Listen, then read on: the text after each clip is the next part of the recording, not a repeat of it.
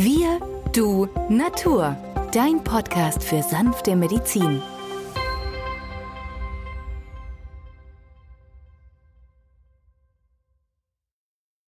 Wir sind im Jubiläumsjahr 200 Jahre Dr. Schüssler und ein leidiges Thema, das viele gerade in den Sommermonaten betrifft. Nach dem Freibadbesuch ist die Entstehung von Warzen am Fuß beispielsweise. Was würde denn Dr. Schüssler bei Warzen empfehlen? Also Warzen muss man sagen, wissen wir heute, sind eine Virusinfektion. Wenn die rasch aufdrehen, dann hätte Dr. Schüssler die Nummer 4 zum Einsatz gebracht. Das ist Kaliumchloratum D6 als Salbe lokal oder als Tabletten drei bis viermal am Tag gelutscht. Innerhalb von sechs bis acht Wochen können wir sagen, haben wir eine deutliche Verbesserung. Die Warzen werden kleiner und blassen dann ab und verschwinden komplett.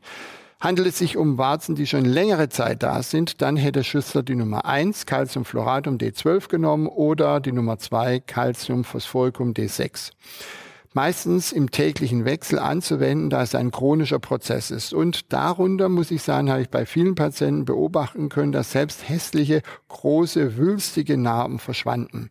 Man kann auch lokal die Salbe auftragen, morgens und abends, aber ganz wichtig ist die innere Anwendung, denn die Warze ist ja ein Problemfall des geschwächten des Immunsystems. Wenn ist ja nur eine Virusinfektion. Und wir haben bis heute noch nie erlebt, dass ein Mensch an einer Warze verstorben ist. Also eine harmlose Sache, eine harmlose Erkrankung, aber sehr leidig, vor allem wenn man diese Warze an den Fingern hat und muss dem Gegenüber seine Hand reichen. Also denken Sie dran, mit Schüsslersalzen geht's auch. Sanfte Medizin.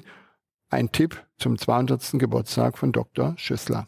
Ja, und mehr spannende Themen gibt es auch im Podcast Wir, Du, Natur aus dem Bereich der Naturheilkunde, dem Podcast für sanfte Medizin.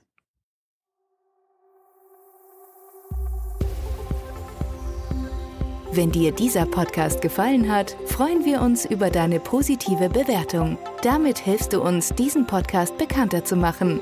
Wir danken dir dafür.